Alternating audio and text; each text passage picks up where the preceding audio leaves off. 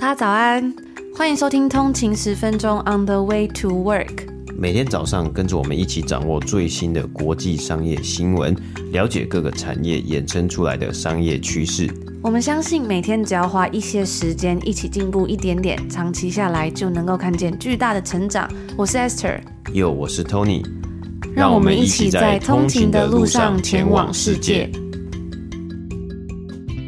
大家早安，今天是八月十四号，星期一，欢迎回来通勤十分钟。那上个礼拜呢，刚好过完八八节嘛，八月八号父亲节啊。那在这里 还是祝大家父亲节快乐。如果有迟到一点点的话，因为我们上礼拜也有祝大家父亲节快乐嘛。不过我觉得很好玩的事啊，就是我在上个礼拜还有之前呢，都在节目上面问过大家说，哎，大家觉得有什么，比如说父亲节送礼的好选择？因为以前大家想要父亲节啊送礼，比如说哎想要父亲节送礼物，都是想到皮带啊，或是衬衫啊。不过其实到现在啊，就是二零二三年啊，其实也多了很多哎，不限节日啊，或不限男女，更棒的送礼的好选择啊。其中一个答案呢，就是一副好的无线蓝牙耳机。在这个时代啊，大家应该会发现，在外面或是通勤呢，有很多的声音嘛，比如说哎，这个捷运啊，或是公车啊，这个声音很吵嘛，没有办法好好的听音乐或是听 podcast。还有呢，现在远端工作的情况越来越多，随时随地呢都有可能会有线上会议的需求，所以啊，拥有一个高品质的降噪无线蓝牙耳机呢，就非常的重要。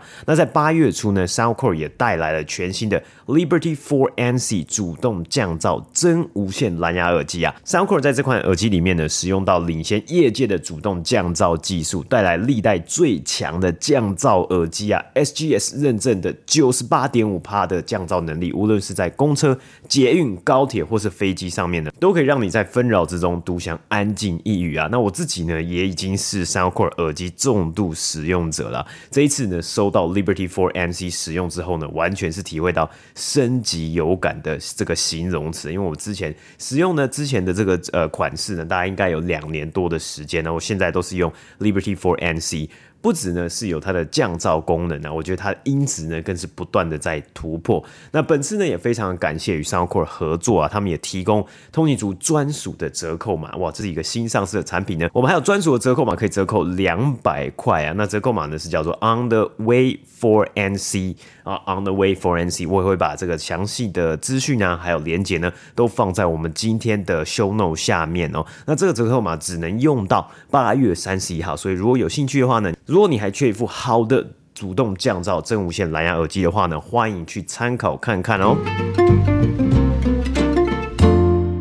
那大概在两个礼拜之前呢、美国的歌手 Taylor Swift 呢，他宣布二零二四年终于要在加拿大多伦多开六场演唱会啦。那 Taylor Swift 在今年二零二三年呢，他的 Eras Tour 呢是有办了非常非常多场次嘛。那呃，其实主要最主要的城市呢，还有最主要地区都是在美国。所以呢，其实，在北边的加拿大，我们呢有很多的加拿大的歌迷呢，都非常的期待说，哎，Taylor Swift 可不可以来北边我们这里呃办演唱会？那之前呢，甚至连加拿大的总理 Trudeau 呢，都在 Twitter 上公开的发文表示说，Taylor Swift 不要再给我们 cruel summer 了，拜托来我们这里开一个演唱会吧。那终于啊，他也宣布要要就是在明年的十一月，其实还有一年多的时间要开演唱会了。那场地呢是选在多伦多蓝鸟队，就是这个 MLB 的棒球队的主场 Roger Center。那这个主场 Roger Center 呢，它至少可以容纳四万多人呐。那之前呢是 Ed Sheeran 就红发艾德呢也有在 Roger Center 开演唱会，那那时候呢竟然还请到了。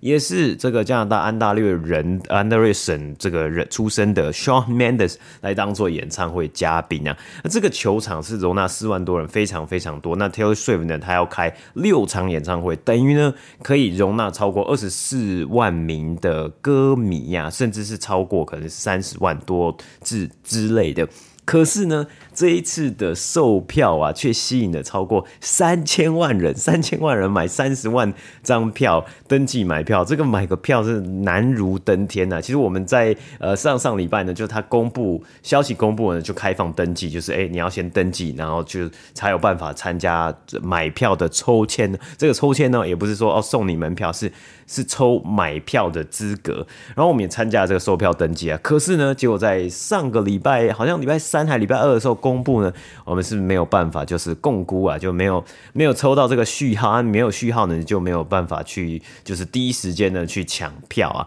那听说呢，很多台湾歌迷啊，其实现在呢都想要去日本看明年 Taylor Swift 的演唱会，因为他好像要在东京举办演唱会嘛。这好像这几天也是呃公布售票的结果，就是公布说，哎，你有登记，有没有抽中这个票？那这一次啊，其实 Taylor Swift 到加拿大连开六场啊，甚至呢，为什么加拿大总理 Justin Trudeau 呢，也要在 Twitter 上面呢，宣就是去欢迎或者说去邀请 Taylor Swift 来加拿大开演唱会呢？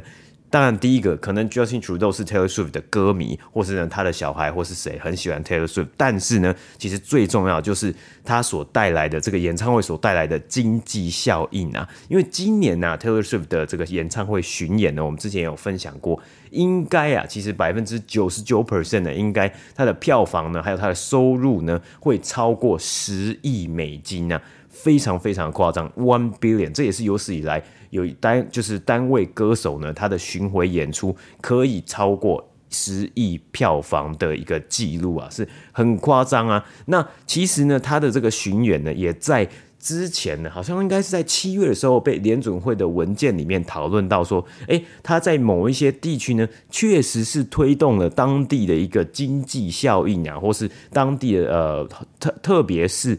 旅馆还有饭店产业，因为有非常多的人，他可能在他们的城市呢没有办法买到票，或是 Taylor Swift 没有去他的城市，所以他就要搭飞机去特定的地方呢，然后住饭店，然后去看 Taylor Swift 的演唱会。那其实我有看到说这个相关的数据出来啊，其实在今年美国呢，如果你要去 Taylor Swift 的演唱会的话呢，你至少可能要会花到一千五百块美金到两千块美金啊，可能还会再多。根据你看的这个，你买的票，比如说你买票的位置啊，还有呢。根据你有没有需要搭飞机，再加上去住饭店，那因为他每一场这个呃这个巡回演出啊，演唱会呢都是非常大型，就是不管是在棒球场或甚至在美国都是 Stadium Tour 是最大型这种美式足球场的等级，所以所以一次可能聚集五万人、十万人呢，那这个带来的经济效应啊，可是不容小看的，甚至其实呢，还有人会说啊，因为有 Taylor Swift 呢，所以这今年的美国通货膨胀呢，就是因为他，然后。慢慢的就是还是会有通货膨胀的一个情况啊，当然有通货膨胀呢，大家可能说啊，我们需要来降通膨，但另外一方面呢，对于一些市场来说呢，他们是希望这样子的人流呢，可以来振兴他们的经济，特别是。加拿大，所以加拿大总理的 Trudeau 呢，才会希望说 Taylor Swift，哎，拜托你赶快来，你赶快来加拿大开个演唱会，那希望可以带动更多的人，因为这一次啊，其实有很多的美国歌迷呢，他可能在美国买不到票呢，他也是来加入去抢这多伦多六场演唱会的门票啊。那预计呢，会有非常多的歌迷呢，从美国或是加拿大其他的省份呢。飞过来，飞进来多伦多呢，来看演唱会，那当然也会带动附近的观光啊、饭店啊、餐厅啊等等这些呃产业的这个活络。那除了 Taylor Swift 之外呢，其实我也看到了在，在呃应该是昨天呐，《华尔街日报》呢也写了一个报道呢，它是讲到今年夏天呢，好像有一种哎、女性消费者或是这个女力觉醒，应该是这样子这样子讲的一个形容词，就是包括 Taylor Swift，还有呢芭比这个电影，以及 Taylor Taylor Swift 算是竞争对手嘛，或者他们他同业的碧昂斯呢，这三个主角呢，他们在今年夏天呢，可以说是哇。真的算是今年夏天的这个众所瞩目的焦点呐、我们刚刚讲到 Taylor Swift，还有芭比这个电影呢，其实也突破了十亿票房，也是 one billion 的一个票房，表现也非常非常好。我们之前在节目上也很常讲到，Mattel 呢运用了很聪明的一个行销计划呢，来去让全世界人呢，在最近这应该算这一个月过去这一个月呢，陷入了芭比的狂热之中啊。那当然还有呢，碧昂斯在今年也开了巡回演唱会，他也是继 Taylor Swift 之后呢，有望他今年的巡回演出呢，可以达到票房一样超过 one billion，就是十亿美金啊。所以这样子的一个带动呢，当然我们一直以来也知道说，女性消费者是一个在消费市场上面呢非常庞大的一群人，然后很多的公司呢都希望 target 这样子的一个消费者。但是在今年呢，我们看到更不一样的一个消费情况或是市场情况。然后我觉得里面有一个比喻呢是非常的特别啊，就是呢，诶。这个《华尔日报》里面，他们就讲到说，这个文章里面讲到啊，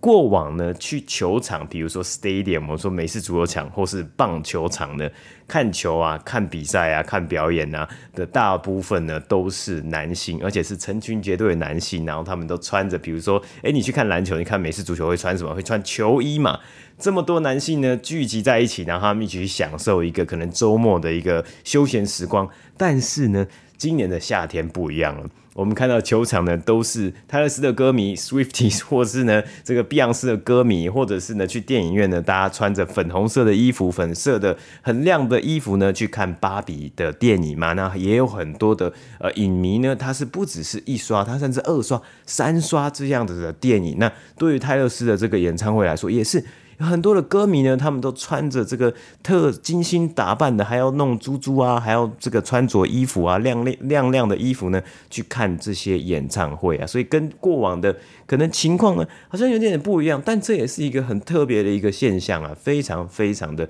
特别。那甚至是呢，在这个数据观察之中呢，也看到说，今年呢、啊，这女性歌手的呃票房呢，它平均每一张票的价格呢，比起男性歌手呢，还高出非常非常的多啊，所以这也是一个蛮好玩的现象。那其实，在《摇滚经济学》这本书里面呢，就有讲到啊，对于音乐产业里面呢，音乐的歌手啊、艺人啊、乐团啊等等的，他们其实最赚钱的，他们最主要的一个赚钱来源、收入来源呢，其实是在录制歌曲之后呢，他们所表演的这个巡回演出。因为巡回演出呢，你可以带动，你可以卖门票，你可以卖你的周边，你甚至可以卖你的 CD、你的专辑。那你在卖这些东西的时候呢，其实都是歌手直接的、最直接的去卖了。那当然还是有一些中间的，但是呢。比起你在可能串流平台啊，或是在网络上，或是在呃这个经销商卖唱片啊，或是卖其他东西呢，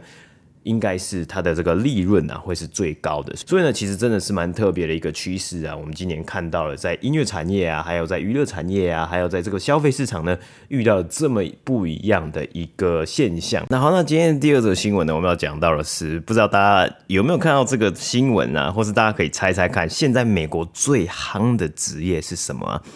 那没错啊，其实现在最夯的职业不是医生，不是律师，也不是工程师啊，应该就是这几个礼拜呢，就是卡车司机啊，那或是我们可以说送货司机啊，因为呢，全球的快递公司 UPS 呢，United Parcel Services 呢，在近期啊，与代表超过三十万名卡车司机的工会 Teamsters 达成协议啊，那其中呢，这个协议也包含了要薪资上涨，就是这些员工、这些司机的上薪资上涨，还有呢，他们可以得到、可以享有更。多的福利啊，那在上个月呢，就是在七月的时候啊，因为卡车司机的这个工会呢，他们扬言要进行罢工，所以啊，在权衡罢工之后的商业亏损之后之下呢，UPS 决定呢以达成协议避免罢工为主啊，所以在最新的协议出来之后呢，诶，我们可以看到 UPS 的卡车司机呢。签下了这个全职工作五年合约之后，有机会呢，在最后一年，就是五年的合约里面的最后一年呢，他的年薪呢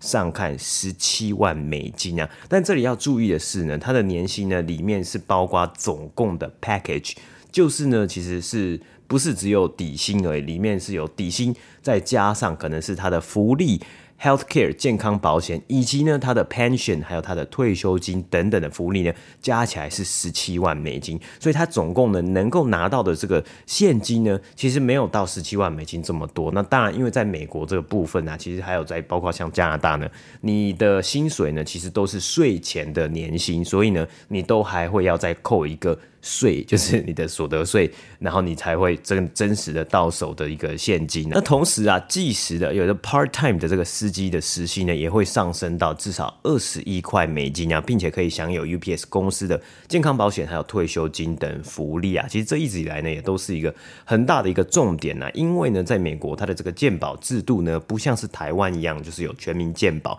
那当然，因为现在在奥巴马这个执政之后，他也有推 Obama Care 嘛，那也是比较想要偏向有走这个全民健保的一个方向，不过呢，其实大部分还是呃，如果呢，大家在美国的这个民众他想要得到健康保险的保障的话呢，当然他还是会跟公司，就是他要去工作，然后呃靠着公司的这些健康保险的一个 plan 呢，来去支撑，或是说来去满足他所有的像这个医疗相关的需求啊。所以呢，这次这个计时的兼职呃员工，或是说兼职的司机呢，可以得到这样的福利呢，其实也是非常重要的一部分呢、那这个新闻出来之后呢，线上工作网站就观察到 UPS 等相关工作职称的搜寻呢是暴涨了五十 percent 呢。但他们是怎么观察的嘛？他第一个他是先搜寻说、啊、卡车司机的搜寻量有没有上升，然后呢再去搜寻说 UPS 的卡车司机。所以呢，呃，如果你是搜 FedEx 的卡车司机，或是呢其他的物流公司的卡车司机呢，就不算在内嘛。所以 UPS 然后又有卡车司机，又有 driver 啊送货员等等的这些搜寻量呢就暴涨了超过五十 percent 嘛。但是呢，根据彭博社的报道啊，其实你要成为这样子的一个卡车司机呢，哦，送货员呢，也不是这么简单的。首先，首先呢，它不是一个，就是你要进入驾驶座呢，其实不是你什么样的人哦，随便一个人都可以进入这个驾驶座。你要先在 UPS 的呃物流中心或者他们的 location 呢担任卸货员，然后去包装啊、上货的、卸货的。几年之后呢，你才有机会呢进入卡车的这个驾驶座，然后来去驾驶卡车去外面送货啊。不过对于股东来说啊，可能就不是一件好事情了嘛。UPS 的股价呢，在过去的一个月呢，下跌了五点三个百分比啊。那因为啊，最新的协议呢，成本高达 thirty billion dollars，也就是三百亿美金啊，所以 UPS 呢也降低了对于今年的全年获利预期。那目前呢，其实这件事情还没有落幕啊，因为他们是达成了一个协议，这个协议呢需要。来进行工会的投票，那。投票呢是目前正在进行当中，八月啊，最后呢可能八月底之后呢，投票的表决呢会出来说，哎，接不接受这样子的一个协议啊？所以我们还是会持续的来关注啊。那其实啊，十七万美金啊，确实也是非常的多啊。那当然，呃，美国有非常多的不同的地方，然后它平均的薪资其实也不太一样嘛。不过呢，其实在这一次呢，就看到了很多的回响呢，是来自于可能是科技产业的一些劳工。那因为呢，我们也知道说科技产业。呢，对于呃工程师来说呢，其实他们的薪水呢，工程师的薪水在美国呢，呃，一个就是个大学毕业的新鲜人，如果你有机会找到，比如说 Amazon 啊，或是呢科技巨头的这个软体工程师的一个职位的话呢。你的起薪呢？呃，基本上你第一年的 package 呢，就有可能上看十七万到二十万美金啊。那当然，你里面呢也是包含的，你有这个 base salary，也就是你的底薪，然后还有可能是股票选择权，还有你的呃福利啊，还有你的这个健康保险啊，还有你的退休金啊等等的所有加总在一起啊。所以呢，也造成了一些可能回想一些讨论说，哎。这个送货员呢，为什么竟然可以跟比如说，诶，他花了四年甚至六年的时间读这么多的书，然后才能成为一个顶尖的工程师啊，或是成为一个进入科技公司的工程师一样的薪水呢？那当然。这这个就是因人而异啊，每个人的看法不一样啊。其实呢，对于送货员来说呢，这也是在社会之中、经济运行之中呢，非常重要的一个职位嘛。你需要我们在现在这个时代呢，大家都很常买东西，那这个货运呢，还是需要有人来运送嘛。以以目前现在这个阶段呢，所以其实呃也有，其实也有很多的阴谋论，或者说也有很多人分析说，在这一次 UPS。同意让这些啊、人员，或是让这些司机呢涨薪呢，其背后呢，就是他们也希望要下定决心呢，加快自动化驾驶，还有这个自驾车的一个计划，就是诶未来。有没有看到一天呢？是送货呢？不是再有有人在驾驶座，而是呢是经由自动化的一个卡车啊，或是自动化的货车呢去送货的。那借此呢就可以消弭掉这些人力了嘛？那当然，我们也是持续的去关注说这样子的一个一天呢，这样子的一个未来到底什么时候多快呢会到来？不过呢，也是能够看到这样子讨论也是非常的有趣啊。就是这个工程师啊，或是说哎，到底什么样的职位呢，该得到什么样的薪水啊？那其实呢在。一个补充点好了，其实在这个这一次的讨论之前呢。在网络上呢，是有写说，平均 UPS 的这个卡车司机或货车司机呢，他的年薪呃大概是在九万块美金到十万块美金左右，那应该是底薪啦。所以他再加一些福利，其实也是十几万出头啊。那因为这是一个非常其实吃力不讨好的工作，甚至他也没有办法随便就请 PTO，也就是说随便就请假嘛。然后你在呃这种假日啊，比如说感恩节啊，或是你是在圣诞节的时候呢，你是没有办法请假的，因为这个时候呢是最多人要送，就是最多寄包裹的一个需求的时候嘛。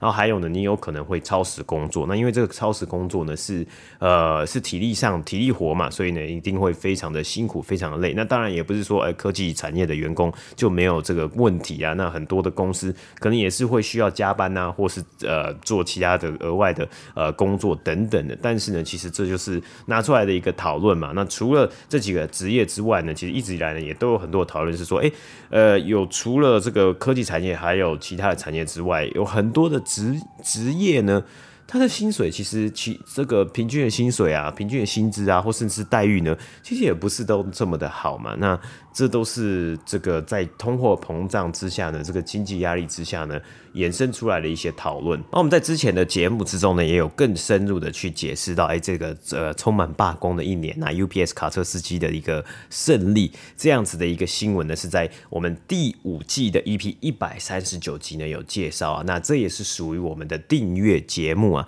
大家如果呢想要看更多，或是想要了解更多更深入的商业新闻的报道以及分析的话呢，也非常的欢迎来订阅我们的这个呃礼拜二、礼拜三、礼拜四的一个订阅集数。这样子呢，你从礼拜一到礼拜五呢，每天早上呢都可以吸收到最新最特别的商业新闻呢，来帮助你呢在生活上或者在职场上呢更上一层楼。那我们现在呢，目前。在 Apple Podcast 呢，我们一样呢，还是有两周的免费试听啊。现在开启免费试听呢，之前的集数呢，也就是我们过往的订阅的集数，现在呢应该要累积到有两百多集啊，甚至三百集的订阅集数呢，都可以回去做收听的啊，非常划算一个优惠，大家记得一定要把握。除此之外呢，我们年订阅呢也会有七六折的优惠啊，我自己也觉得非常非常的优惠，因为年订阅呢，你就可以省下非常多的钱，然后呢还可以听这么多这么棒的商业故事。是还有商业新闻是很划算的。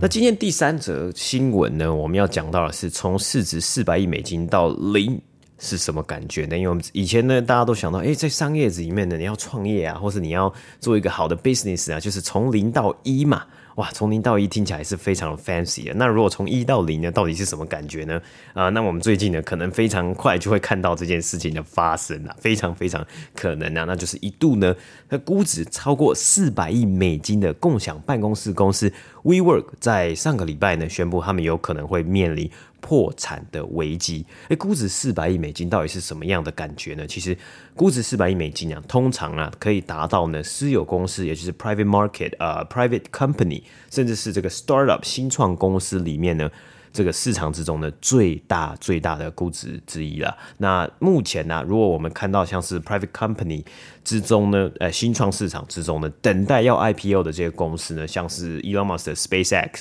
还有 Stripe，这个是算是 FinTech 公司呢，这些公司他们的估值大概就是在五十亿到一百亿左右了。因为我们现在没有明确的算出，因为在从二零二一年之后呢，这个市场的这个呃估值呢是大幅的缩水嘛，所以这些公司呢，他们可能会改变他们的整整体的估。值，所以啊，其实四百亿美金呢，甚至到五百亿美金呢，非常非常的大了。而 WeWork 也确实啊，在疫情之前呢，其实它的高速成长阶段得到了很多很多的关注啊。不过该公司呢，在当年准备盛大的上市前夕呢，却让众人发现它的财务状况呢。根本没有想象中的好。当时最大的投资人，也就是来自日本的软银呢，甚至要出资援助呢，才能解救 WeWork 的困境。后来啊，遇到了疫情，二零二零年啊，实体办公室呢根本没有办法进行啊。不过在资本市场正热的时候呢，WeWork 二零二一年重新出发，利用 SPAC 呢上市了。然而啊，在这最近这几季呢，他们因为持续亏损啊，WeWork 宣称他们很有可能会出现现金流的问题，也就是呢，他们没有办法有足够的现金呢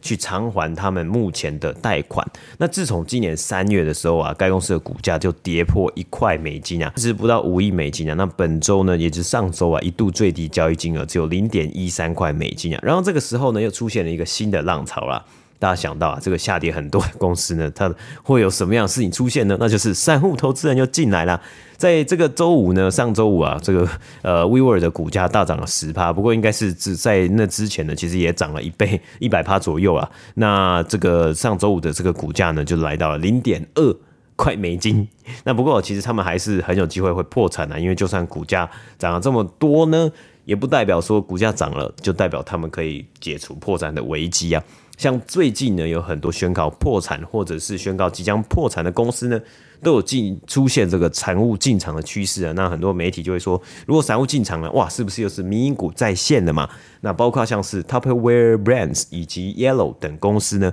都有遇到这样子的现象。那其实我自己呢，有去过多伦多市区的几个 WeWork 工作过啊，真的弄得很舒服，也很宽敞，而且里面还有这个 Kombucha 就是康普茶和冰萃咖啡 Cold Brew 可以喝啊。所以那个动就是那个整体的感觉是真的让人觉得哇，这个公司应该做的还蛮不错的嘛。而且你进去啊，你会发现说我，全部人都在用这个 Mac 苹果的电脑工作哇。好 fancy 啊！不过我自己我们工作是用 Dell 啊，所以有时候是觉得说啊，那我是不是拿 Dell 的电脑的不能进去？因为你在这种很 fancy 的地方，哇，共享空间的开放式的一个工作啊，然后你可以找桌子，可以找椅子，还可以找办公室等等这样子的空间呢，是不是用 Mac 比较比较 fancy 一点呢、啊？那如果呢，其实大家想想看的话呢，我可以之后呢再去拍一个简短的影片来跟大家做介绍，这个 WeWork 的这个工作空间到底长什么样子，它有什么呃。东西其实就是蛮舒服的。如果你真的要在那里工作一天呢，我觉得应该算是